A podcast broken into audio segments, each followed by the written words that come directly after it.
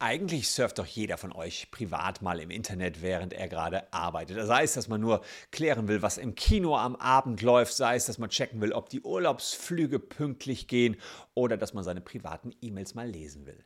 Aber ist das erlaubt? Und wenn nicht, was kann mir drohen? Und in welchen Konstellationen kann es vielleicht doch erlaubt sein? Eine wichtige Frage, die jeder von euch wissen sollte, die möchte ich heute beantworten.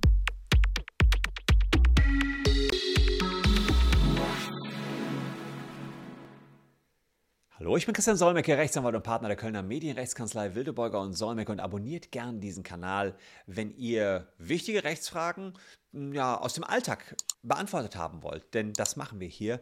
Und ganz besonders machen wir das in diesen Wochen, denn wir befinden uns in den NRW-Sommerferien. Da haben wir unser WBS-Special zum Taschenanwalt. Ich darf jeden Tag ein kleines Textchen aus dem Taschenanwalt vorlegen, lesen. Insgesamt äh, darf ich, glaube ich, fast 30 Seiten vorlesen. Also 30 Tage kann ich Taschenanwalt hier präsentieren und wir sind jetzt schon bei Tag 28 von 31. 31 Tage, genau. Und ja, bald ist es auch vorbei dem Taschenanwalt. Schade, hat mir eigentlich vielen großen Spaß gemacht. Ähm, über die Caption kriegt ihr den natürlich noch, wenn ihr ihn kaufen wollt, aber dann eben für 14,99 oder eben als Hörbuch. Ist klar, gibt es auch. Etwas Leerlauf auf der Arbeit oder eine langweilige Telefonkonferenz verleiten schnell dazu, dass man zum Smartphone greift und mal eben auf Instagram die Nachrichten checkt. Dabei fällt euch ein, dass ihr noch ganz dringend ein Geschenk für die Geburtstagsfeier am Wochenende braucht. Amazon hilft. Hoch, schon sind 30 Minuten vergangen. Aber ist das eigentlich erlaubt? Darf der Arbeitgeber kontrollieren, ob man privat im Internet surft? Und was droht, wenn man erwischt wird? Der Arbeitgeber darf frei regeln, ob ihr euren Dienstcomputer privat nutzen dürft oder nicht. Das hängt in erster Linie davon ab, was in eurem Arbeitsvertrag oder einer anderen Vereinbarung eures Büros steht.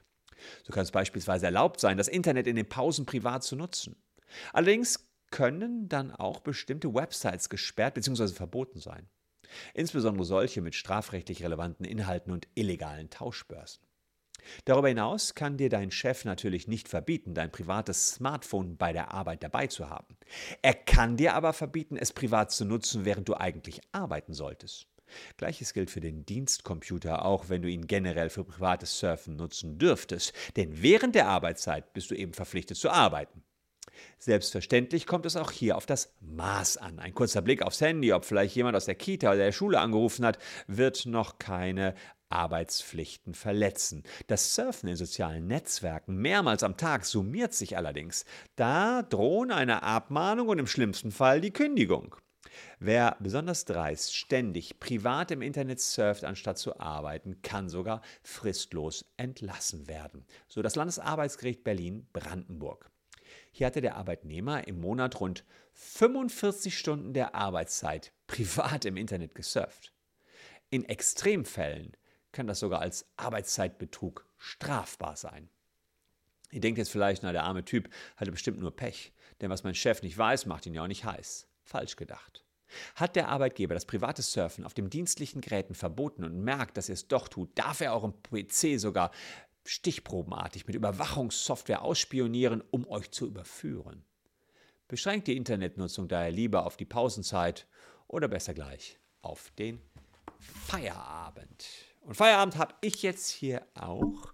Und Feierabend ist jetzt beinahe auch mit meiner Lesungsreihe. 31 kleine Lesungen habe ich für euch vorbereitet in den NRW-Sommerferien.